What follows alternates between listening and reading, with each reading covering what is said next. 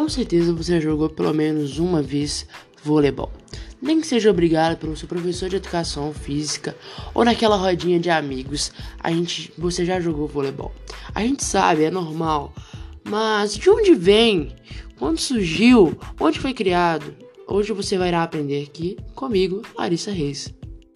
Voleibol foi criado no ano de 1895 pelo americano William Morgan em Massachusetts.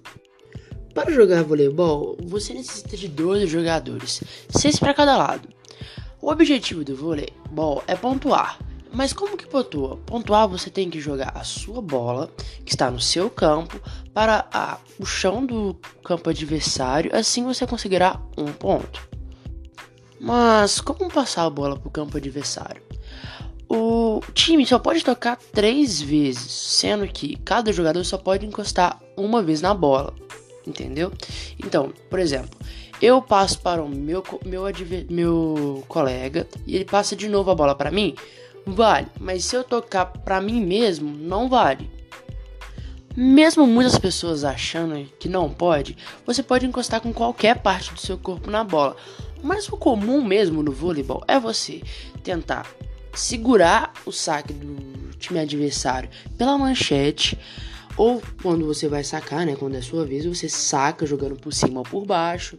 Você pode fazer toque, que é pra você ajustar pro seu é, colega de time para passar a bola pro outro lado.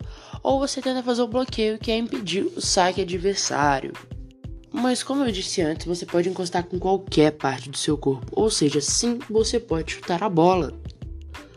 O time masculino de voleibol já conquistou tudo que tinha que conquistar mas ele tem três ouros nas Olimpíadas e três pratas. Já o feminino tem dois ouros e dois bronzes, sem nenhuma prata. Agora eu irei citar alguns dos melhores jogadores que já passaram pela nossa seleção.